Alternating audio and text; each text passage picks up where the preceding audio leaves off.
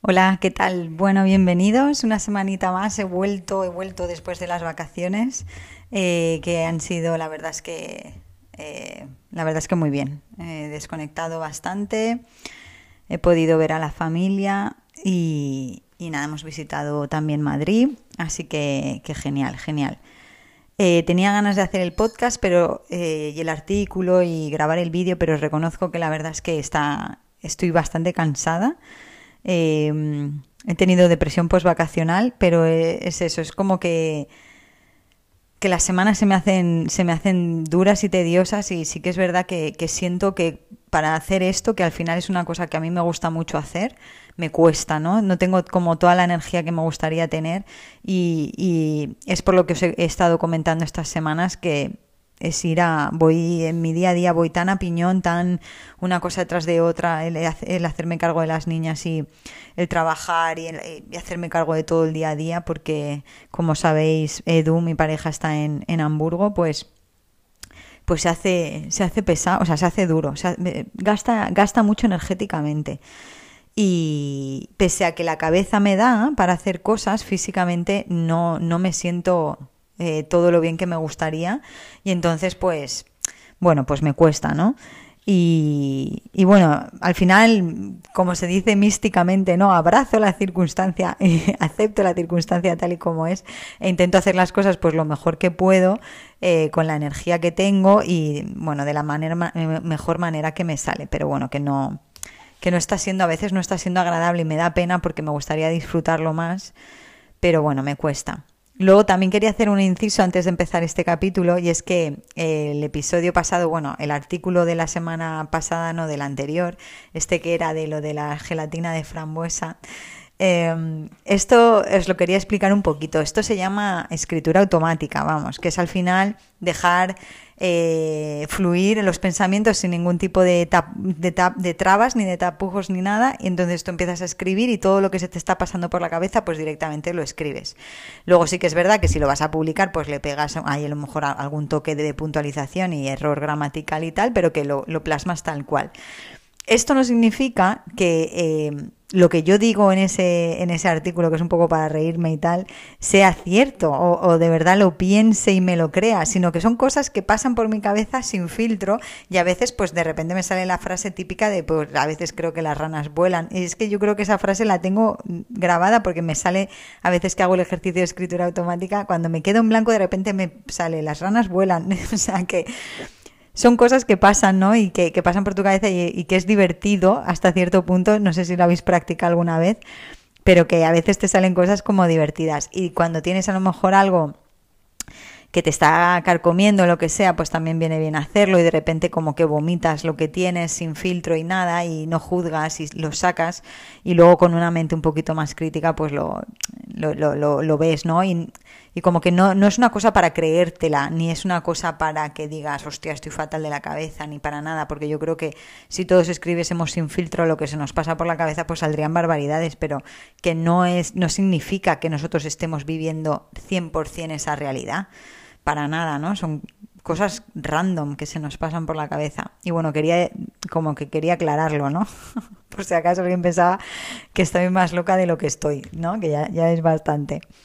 Bueno, Em, el capítulo de hoy va sobre el pensamiento crítico. Eh, me he leído el libro de José Carlos Ruiz, El arte de pensar. Este lo tengo aquí en el Kindle. Eh, ya me lo he leído, la verdad es que me ha gustado, o sea, no es una cosa que diga, guau, me ha fascinado y tal, pero sí que es verdad que es un libro que, me ha parecido bastante interesante y me ha gustado porque hace un recorrido por muchos filósofos y entonces me ha venido bien para, bueno, pues para ampliar mis conocimientos un poco de, de cosas que hay por ahí por averiguar y por saber.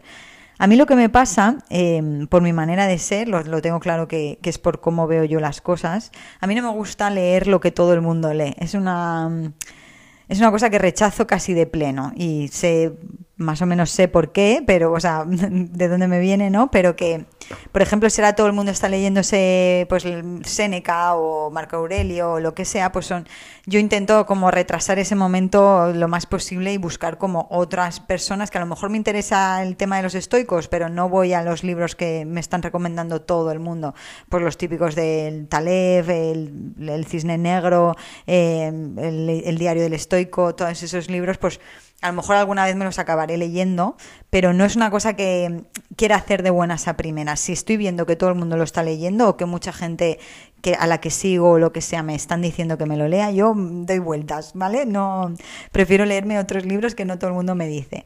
Y bueno, José Carlos Ruiz, que ya os he hablado de él varias veces, es un tío que me cae bien, eh, de Córdoba y le, he escuchado en algunas conversaciones y tal y me gusta lo que dice y bueno, he hablado de él varias veces, pero realmente nunca me había leído nada de él. Había sido todo basado en, en entrevistas y en programas que él hace. Así que por una vez he dicho, bueno, pues voy a leerle y por lo menos a ver qué tal. Y la verdad es que este ensayo que él tiene del arte de pensar, del pensamiento crítico, me, me ha gustado. Sí que es verdad que ha, habido partes en las que no, bueno, pues eh, más o menos entretenido, he tenido que volver para atrás y volver para adelante para enterarme de lo que estaba haciendo, porque eso que tu cabeza se te va. Pero en general me ha parecido interesante, me ha, gustado. Entonces no puedo hacer una sinopsis real del libro porque toca muchísimos temas y es una de las cosas que, me mola, ¿no? que me gusta del asunto, que es un libro que toca muchísimos temas. Pero sí que es verdad que he dicho, bueno, pues como no puedo tocar todos esos temas, eh, voy a hacer como una visión de mi manera de pensar sobre el tema del pensamiento crítico, porque yo creo que como todo en la vida hay versiones o hay más que versiones, eso, interpretaciones, ¿no? Y cada uno interpreta, le dices la palabra pensamiento crítico y a ti se te aparece en la cabeza, pues, una, una historia y a otro se le aparece otra historia, ¿no? Entonces he pensado que, bueno, me apetecía dar mi punto de vista sobre el tema del pensamiento crítico, sobre todo teniendo en cuenta que yo soy una persona que soy muy subjetiva, o sea, yo no tengo pensamiento crítico, o sea, es una cosa que me tengo que entrenar porque realmente soy una persona que soy muy influenciable, a mí me afectan mucho las cosas que dicen, que leo, que vivo, ¿sabes? Es como que le, le, meto muchísima intensidad a las cosas, me las creo mucho, eh, me hago ilusiones, ¿sabes? Soy una persona que, que pues que le gusta idear un mundo paralelo que realmente no existe, que vive un poco menos en la Tierra. Y entonces, pues claro, el tema del pensamiento crítico, yo tengo que reconocer que a mí me cuesta muchísimo. O sea, a mí me cuesta. Yo no tengo esa, esa cabeza amueblada, ¿sabes? Que ves en otras personas. Pues, por ejemplo, eh, yo que sé, mi hermano, eh, en ese sentido, yo le veo una persona con muchísimo más pensamiento crítico que yo. Yo soy mucho más influenciable y él, yo le veo mucho menos influenciable, mucho más mm, objetivo y racional. Y yo mm, mentiría si dijese que, bueno, que soy soy una persona objetiva y racional, o sea, no.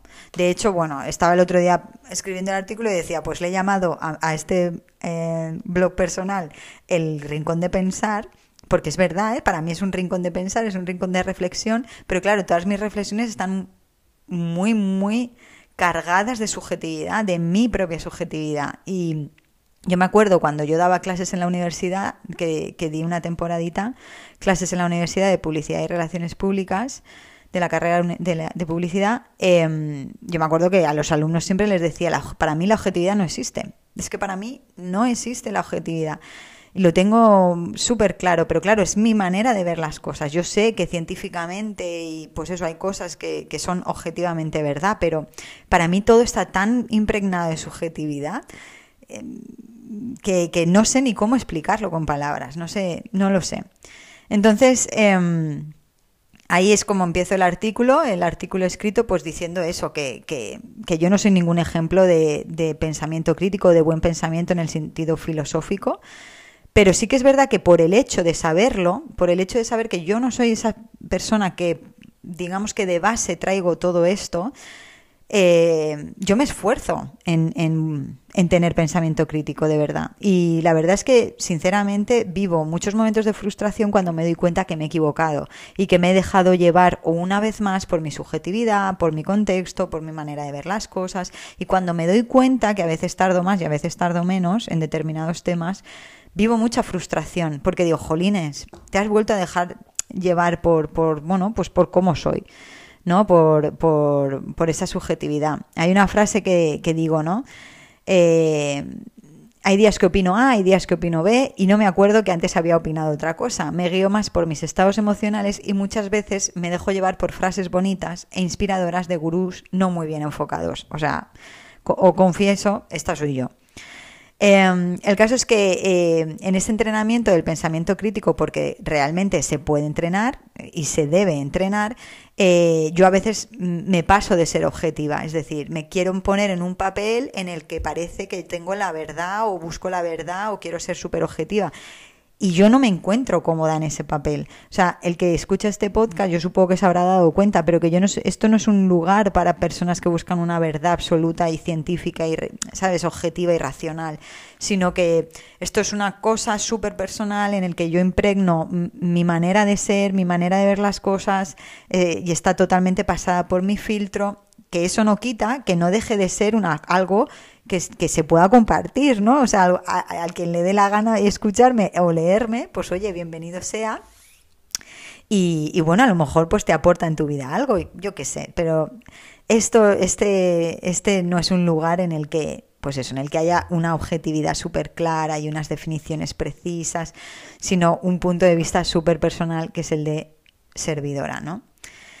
Bueno, entonces lo como os decía, que sabiendo que este es mi talón de Aquiles eh, y que puede que yo me deje, sea, digamos que yo me dejo guiar, que sé que me dejo guiar por pensamientos de otras personas, que me, fije mucho en temas sentimentales y como que en otras cosas, ¿sabes? Que, que veo que hay mucha subjetividad siempre en las cosas. Eh, últimamente pues me estoy centrando mucho en el tema de la filosofía, el pensamiento crítico y todo esto de la vida basada en valores. Y esto lo habréis notado en artículos anteriores en, las que, en los que yo he incidido, por ejemplo, en la terapia de aceptación y compromiso, el ACT, porque esta terapia habla mucho de construir una vida en base a tus valores y no en base, en base a los discursos que nos decimos en la cabeza, ¿no? No en base a, digamos que nuestra personalidad, nuestra manera de ser, sino que te dice, te recuerda que siempre tienen que haber unos, unos valores de base. Y eso me recuerda mucho al tema de la filosofía y al tema del estoicismo, que ya sé que está súper de moda ahora eh, yo la verdad es que ya hace tiempo que empezaba eh, a interesarme por el tema del estoicismo. De hecho, me leí ya eh, algún que otro libro hace unos años y, me, atrae, me atrae mucho porque también parte de mi personalidad, sabiendo mi subjetividad, tiende a esa organización de valores, porque sé que soy tan volátil que como no tenga nada de base, pues enseguida me voy a ir a la deriva. ¿Qué pasa? Que a veces me paso de la raya y es, pues tengo que encontrar como mi equilibrio entre esos dos estados, ¿no? Entonces, eh, pues eso, la terapia de aceptación y compromiso con el tema de los valores, la filosofía, todo esto y este libro que, que va, bueno, que José Carlos Ruiz, que es un experto en pensamiento crítico, ¿no? Él, se define así como, como un experto en ese tema, pues son temas que, me, que me, me gustan y me gustan porque me ayudan a mí a equilibrarme, pues, eh, mi manera de, mi tendencia natural de ser, ¿vale? Entonces, él habla en este libro muchísimas cosas, la verdad, súper interesantes, unas más que otras para mí, claro. Pero sí que es verdad que me, ha gustado, ¿no? Os voy a empezar, os voy a soltar tres o cuatro parrafadillas del libro, pero más que nada simplemente para que tengáis como, como em, bueno, pues como una introducción o mini idea, mini idea de cosas que os podéis encontrar. Pero no voy a desgranar el libro parte por parte, como a lo mejor he hecho con otros, como el de, como el del capítulo de Russ Harris del tema de, de, de la felicidad. Em, porque bueno, porque si queréis leeroslo, os lo leéis y de todas maneras hay algún asuntillo, alguna cosa que toca que en, artículos pues, siguientes, pues si puedo, los iré desgranando, ¿vale? un sorbito de café. Mirar, el primero que, he seleccionado es, es simplemente una definición, ¿vale? El pensamiento crítico es el mejor instrumento que tenemos para construir nuestra identidad. Es la capacidad de analizar los diferentes contextos que nos iremos encontrando a lo largo de la vida y hacerlo desde nuestra propia circunstancia. Es una herramienta que traemos de serie y que tenemos que aprender a manejar por medio de la práctica. De lo contrario, serán otros los que construyan nuestro mundo, pero con sus herramientas. Es urgente imponerse una higiene mental preventiva. Tenemos que adquirir un hábito de mantenimiento que examine nuestra vida cada cierto tiempo. ¿Vale? Esto es de extraído del libro. Bueno, hice, tú, bueno, no sé si sabéis, pero en Kindle podéis tomar notas y, hacer subrayados y tal, pues me han salido, no sé, 10 páginas de subrayados, yo qué sé, una, una barbaridad.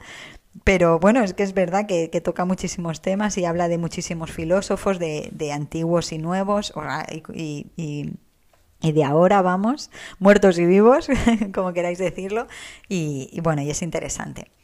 Bueno, entonces en base a esto, eh, yo empiezo el artículo eh, hablando de, a ver, tenemos, tenemos de base un pensamiento crítico, porque eh, yo sinceramente, como os he dicho, para mí sí, a lo mejor lo tenemos, pero el mío está muy oxidado. O sea, yo lo tengo que, lo, he tenido que trabajar mucho durante mi vida a base de golpes de frustración por mi, mi, tendencia al idealismo y mi tendencia a la subjetividad, a que las cosas sean como yo me imagino que tienen que ser, o pues eso que son muy subjetivas y son muy volátiles, y para mí le faltaba como una base, siempre las cosas que son muy objetivas les veo la carencia de subjetividad, de emoción, y entonces pues como que me chirrían porque yo me encuentro más cómoda en otros estados, en los estados pues hablando más de emociones y de sensaciones y de sentimientos, más que de cosas veraces, eh, sabes, concretas, definiciones. Entonces, de hecho, mucha gente a la que yo sigo, eh, en plan podcast y tal, suelen ser no gente como yo, suelen ser gente todo lo contrario a mí, porque me atrae mucho eso, porque es lo que yo sé de lo que yo carezco, ¿no? Entonces, eh, bueno, he sacado unas, unas, también unas definiciones de una página web de pensamiento, de, vamos, de psicología y mente, que son, pues tienen algunos artículos de este tipo. Y al final es eso, que el pensamiento crítico es la capacidad de evaluar, ¿no? Cualquier información sabiendo que hay sesgos externos, sabiendo que, que eh, esa información eh, puede no ser veraz y que tú la tienes que, digamos que, eh, investigar y, tienes que discernir lo que es cierto de lo que no es cierto, filtrarlo también por tus propias, por tu propia educación, por tu propio contexto, ¿no? Eh, se trata, aquí comentan que se trata de dudar de las informaciones, dogmas y axiomas absolutos que nos rodean hasta que nosotros mismos podemos darles veracidad o por el contrario ignorarlas. Con ello se busca tener una idea justificada de la realidad y no aceptar ciegamente lo que otros digan. Por eso lo que comentaba José Carlos Ruiz, que si no otros van a, a digamos que a manejar tu vida con sus herramientas si tú no eres capaz de, bueno, de, de tener tu propio pensamiento crítico, ¿no?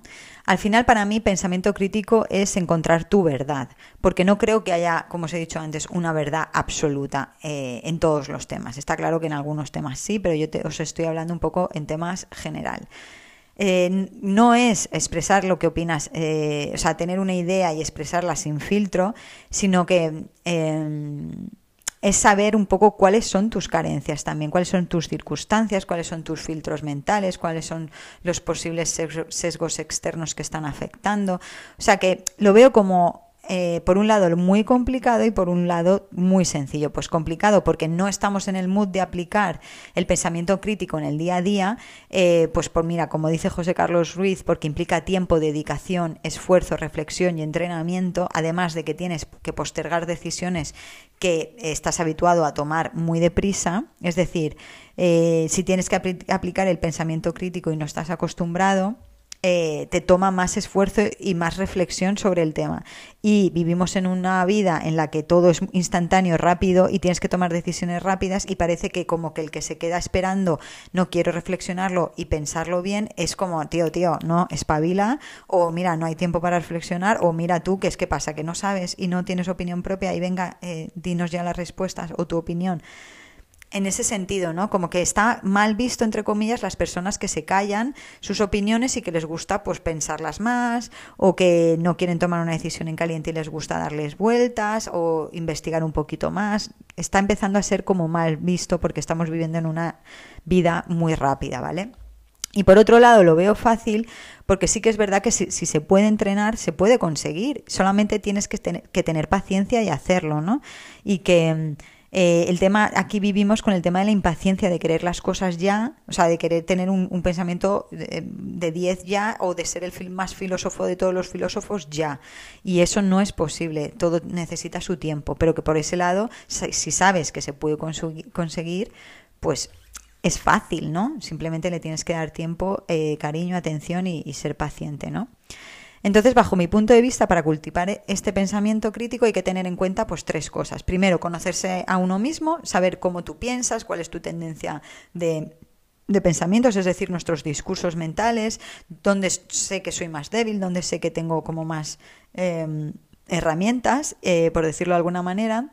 Por otro lado, conocer los diferentes sesgos cognitivos que hay en el, vamos, que, podemos encontrar en el día a día, y de esto hay muchísimas cuentas de Instagram, de canales de YouTube, de webs, en las que ya nos están empezando como a, a divulgar sobre el tema de los sesgos, ¿vale? Mentales. Y por otro lado, también ser consciente del entorno, de la influencia de la educación, de nuestras circunstancias, del entorno, cómo este nos influye, pues eso, y sobre todo el tema de las redes sociales y las personas a las que seguimos. Ese es nuestro entorno, ya no es, nuestro entorno ya no es, pues eso, nuestro entorno social, sino también nuestro entorno virtual, ¿no? Eh, en el mundo en el que estamos, eh, el tema de las redes sociales o el tema del entorno virtual hay que tenerlo totalmente en cuenta. Entonces, eh, incido mucho en esto del entorno, ¿no? Porque puede que no nos, demos, nos estemos dando cuenta, pero estamos muy condicionados por lo que nos rodea, condicionados por nuestra educación, por nuestro, pues eso, por nuestra familia, amigos, por nuestra manera de ver las cosas, por nuestra manera de filtrar la realidad, incluso por los propios pensamientos que se nos pasan por la cabeza, ¿no? Entonces puede ser, puede ser una persona que no se fije en esto del, tema de los valores o de qué tipo de pensamientos se nos están pasando y estés tomando decisiones en tu vida que no sean las correctas o que a las larga, a la larga a ti te, te estén causando problemas, ¿no? O, eso, una persona que invierta poco tiempo en conocer realmente cuál es el típico de eh, el, tipo de brújula que quiere seguir en su vida, eh, que no revisa los principios de tanto en cuando y que va estabilizando el rumbo de su vida conforme va avanzando, ¿no? Em, todos tenemos una escala de valores, al fin y al cabo, aunque no seas, seamos conscientes. El tema es que si no eres consciente de la escala de valores, vas a la deriva totalmente. Pero si eres consciente, tú puedes ir chequeando eh, pues eso, qué valores eh, tú quieres en tu vida. Esto se, se, trabaja mucho en ACT y en el libro este de, de Russ Harris, aparte de la difusión de pensamientos y todo eso, se propone, ¿no? El tema de que tú eh, montes, digamos que tu, tu tu hoja de ruta a nivel de valores y que tú te guíes por eso. Porque si te guías por cómo te levantas, el mood que tienes, los pensamientos que te vienen a la cabeza, te vas creyendo todas esas historias, las cosas del entorno, las modas, pues que al final eh, te, desvías, te desvías. Y si queréis hacéis la prueba, porque es muy interesante. Eh, de hecho, en otro capítulo lo puedo expresar un poquito mejor de cómo hacer una guía de valores en tu vida y cómo ir revisándolos día a día. Os pongo un ejemplo. Eh, yo de un tiempo a esta parte, yo cuando era pequeña y, adolescente y tal, yo siempre he sido una persona detallista con aquellas personas que me importaban mucho, ¿no? Entonces me gustaba hacer detallitos, pues cartitas, regalitos, mensajitos, lo que sea. Y acordarme de alguien pues en un momento concreto y le mandaba un mensajito, todo porque para mí el detallismo es importante, ¿no? Es una manera en la que yo me expreso. ¿Qué pasa? Que de un tiempo a esta parte yo estuve notando que, ese nivel de detallismo que a mí me gusta, pues que ha ido bajando mucho, ¿no? Y, bueno, me lo propuse, propuse, me propuse hacer el ejercicio y, recordar, eh, pues a lo mejor fechas de cumpleaños de personas importantes para mí o momentos en la vida de otras personas en las que les gusta pues recibir un mensaje o lo que sea y como apuntármelo e ir practicándolo, ¿no? Y para eso es que es literal, te lo tienes que apuntar en la agenda, te lo tienes que, lo tienes que ver, lo tienes que revisar, porque mm, en otras circunstancias de la vida a lo mejor a mí me saldría natural, pero en la vida en la que vivo ahora mismo con pues eso, con las tres niñas, eh, con esta, esta rutina diaria que tengo, con todas las cosas que tengo por delante, pues no me sale, no me da para tanto. Pero sí que es una cosa que a mí me gustaría seguir cultivando. Entonces, como que me lo tengo que recordar y forzar. Entonces, el haber hecho eh, el tema de la escala de valores en la vida me ha dado luz en este tipo de cosas, ¿no? Y yo me doy cuenta que cuando yo lo practico, eh, me siento bien, me encuentro bien, me siento como más eh, conectada, más, más en mi camino, menos sensaciones de frustración, menos sensaciones de que no sé para dónde voy en la vida, ese tipo de cosas, ¿vale? Entonces, habrá gente que esto no le importe porque de verdad esto lo lleve de serie y de, y de hecho lo que necesite es más subjetividad en su vida. pero para mí, que yo soy todo lo contrario, pues yo necesito cosas de estas para contrarrestar pues la subjetividad que ya, ya tengo eh, de base, ¿no? Entonces, bueno, eh, al final es eso. Eh, la forma en la que yo entiendo el, pensamiento crítico es saber eh, ver nuestro filtro mental y después guiarnos por unos valores en la vida, ¿vale? O una filosofía de vida que nos lleven a ser personas honestas, íntegras, integradas en la sociedad, con capacidad de crear cosas que hagan bien en el mundo, que nos lleven a expresarnos con naturalidad, unos valores que nos hagan sentir que estamos viviendo la vida que queremos llevar. Y no quiero decir con esto que seamos exitosos, ni que seamos ricos, ni que tengamos un montón de dinero, ni que tengamos un montón de seguidores. No, yo te estoy hablando de una sensación de vida en la que tú estás sintiendo que estás donde tienes que estar, que estás viviendo lo que quieres vivir, que tienes pocos momentos de frustración o de rabia, eh, etcétera, etcétera, sí, porque estás como, pues eso, enfocado, por así decirlo, ¿no? Eh, y yo añado que son unos valores que para mí que nos lleven a ser personas normales. Y claro, esto de personas normales pues tiene su, su intrínguli. He tenido que hacer un cortecito, que han, tocado el timbre. Mm. Entonces esto de personas normales tiene también su miga para mí, ¿eh? Porque claro, ¿cómo defines tú una persona normal, no? Algunos dicen que es pues una persona del montón, ¿no? Una persona que puede representar a la media, que eso sería una persona eh, normal. Para mí una persona normal es una persona que se sabe humana, que sabe eh, las contradicciones que tienen los humanos, ¿no? Eh, que busca su zona de equilibrio en todas las áreas de su vida, pero que, mm, bueno, pues, por, pues que su vida al final es esa búsqueda de equilibrio realmente, ¿no? Esas búsquedas de equilibrio en todas las áreas, que a veces unas están mejor, otras están peor, que no incide especialmente en ninguna de ellas, pues eso, que busca que estén todas ahí, em, eso, en equilibrio, valga de redundancia. Eh, una persona con las contradicciones propias del ser humano, con su contexto, sus circunstancias, pero que se, guía por esa escala de valores intentando no ser influenciado por todo lo que hemos comentado eh, sobre las decisiones, ¿no? Eh, sobre, la, sobre el, eh, el, entorno y los sesgos y todo eso. Pero también es una persona que sabe eso, que se sabe humano y conoce la complejidad de este proceso, ¿vale? Y algunos me podríais decir, pero eso no es una, una, persona normal, porque las personas normales normalmente tenemos un tocado, ¿no? La, la mayoría de las personas tienen un tocado y, y, bueno, se enfocan mucho en sus tocados, se obsesionan o no lo pasan bien, bla, bla.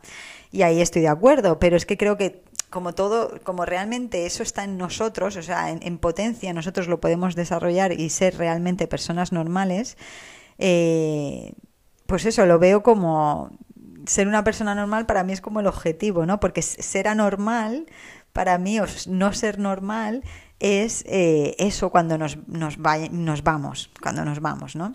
Cuando nos obcecamos en ser quienes no somos, cuando nos empeñamos en seguir modas, tendencias, hábitos o lo que sea que está eh, solo porque otros lo dicen o, ¿sabes? O lo dicen o lo hacen, cuando nos sesionamos en nuestros tocados y no vemos más allá, o, o no solamente eso, también cuando queremos imponer nuestro estilo de vida a los demás porque pensamos que de alguna manera es como el estilo de vida que hay que llevar, la verdad absoluta, etcétera, los dogmatismos, vale. en resumen, ¿no? Y aquí os pongo un otro otro eh, mini párrafo del libro que dice la principal necesidad de reconocimiento tiene que venir de nosotros, saber que haces las cosas lo mejor que puedes, que tratas de mejorar como persona cada momento que pasa, que ejerces el pensamiento crítico sobre tu persona. Saber cuáles son tus defectos y tus virtudes es algo necesario para no necesitar más reconocimiento del que te concedes. Y este, este punto está, está bueno, ¿no? Está, es interesante porque es verdad cómo hay veces que nos equivocamos, o sea, que pensamos que porque a nosotros nos está yendo bien o estamos contentos o de repente hemos encontrado pues algo que nos da estabilidad en la vida, como de repente lo magnificamos, lo idealizamos.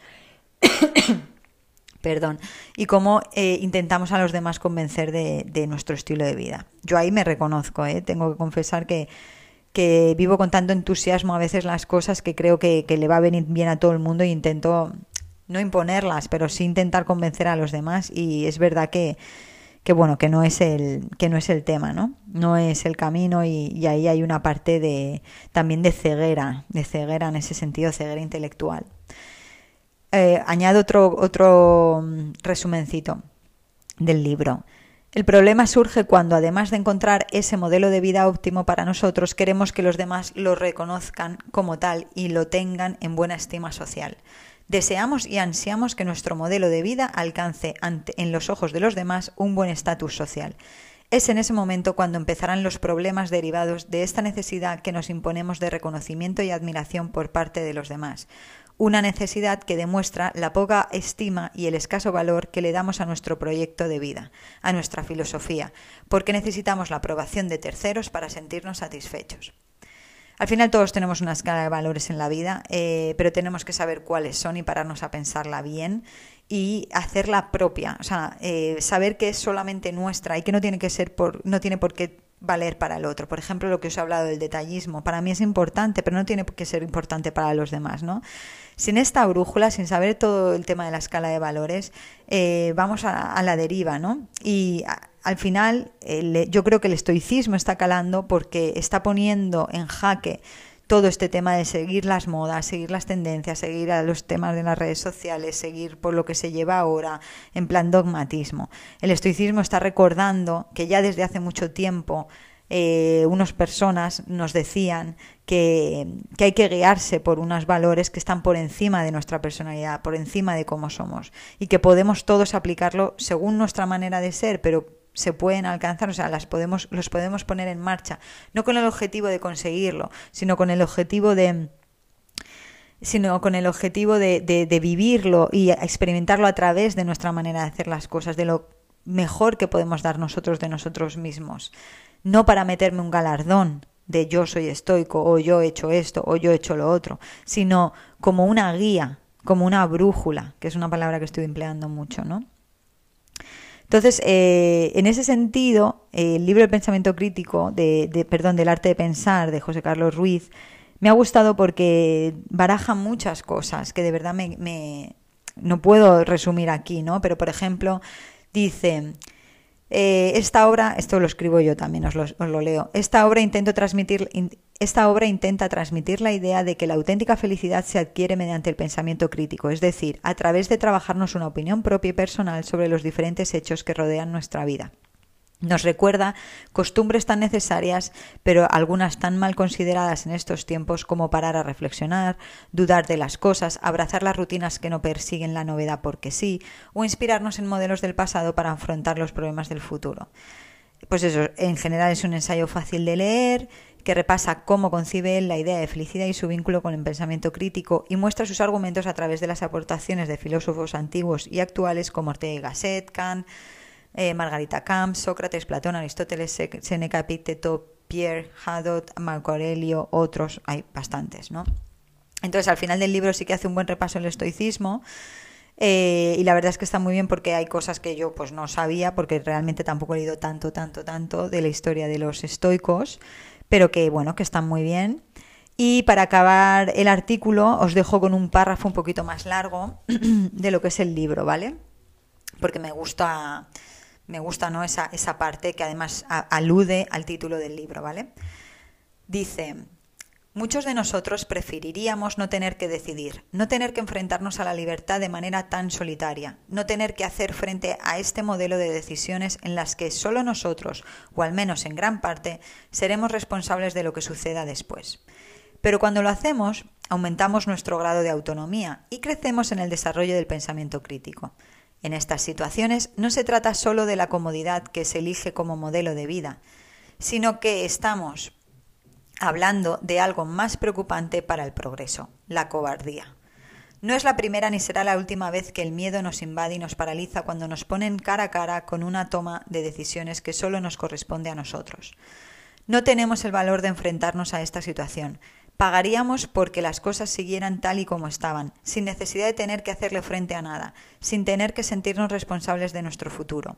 Casarnos, tener hijos, hipotecarnos, divorciarnos. Por esto, Kant termina ese segundo párrafo que hemos leído, alude al libro, ¿vale? Con uno de los lemas más famosos de la historia de la humanidad, sapere aude, atrévete a pensar, una frase que pone el acento en dos acciones muy significativas para toda persona que quiera llevar las riendas de su vida. Por un lado, como ya hemos analizado, está la valentía, el atrevimiento, el arrojo de ser tú mismo, el que decidas qué es lo que vas a hacer sin necesidad de guías. Por otro lado, está la acción de pensar críticamente para poner en marcha una vida llena de retos y momentos maravillosos que sabrás apreciar, pues el mérito de hallarlos será tuyo. Entonces, eh, bueno, esto es un poco lo que os quería transmitir. Eh, para mí, el pensamiento crítico es empieza por conocerse a uno mismo, por saber cómo uno piensa, qué es lo que suele, cuáles son los pensamientos recurrentes de su cabeza, cómo uno es, para luego, eh, digamos que contrarrestar las carencias que puedas tener con, eh, bueno, con estrategias o herramientas eh, como la filosofía o eh, pues a lo mejor interesarte más por otras opiniones, investigar más sobre los temas, etcétera, estar más abierto a otras cosas, ¿no?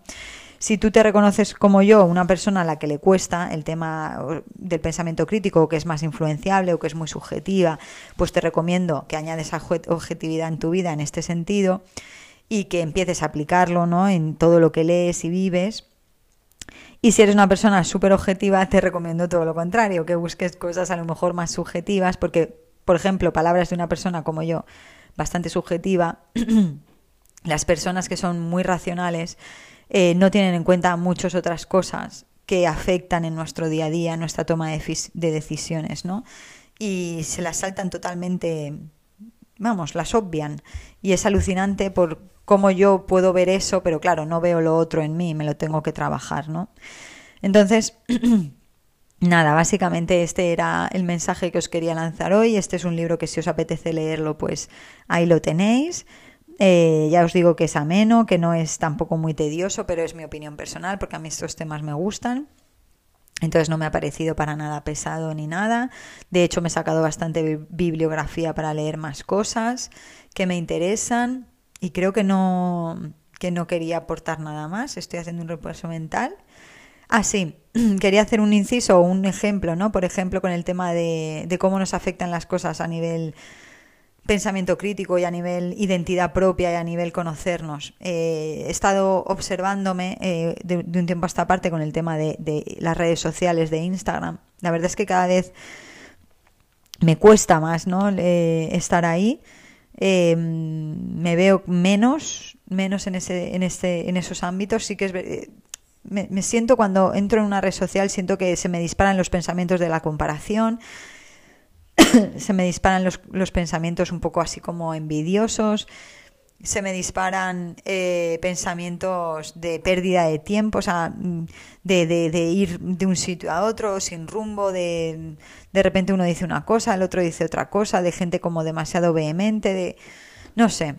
Sí que es verdad que hay cosas muy valiosas y yo lo reconozco que, que, que bueno, que de vez en cuando hay, pues, ah, pues mira, esto me interesa, este tema está muy bien, no sé qué, no sé cuántos. De hecho, yo a José Carlos Ruiz creo, no me acuerdo muy bien, pero en redes sociales, eh, en Instagram, le he visto cosas que me han gustado y tal, pero ya os digo que, que hay que tener mucho cuidado, ¿no? Que como que en ese sentido me, me, me, está, me está rechinando mucho y me estoy dando mucha como cuenta de cómo puede afectarnos en nuestro día a día, en nuestro modo de ver las cosas, en, nuestra, en, nuestro, en nuestro mood del día el tema de, de, de, estar atento a las redes sociales o echarles un vistacillo a las redes sociales de vez en cuando.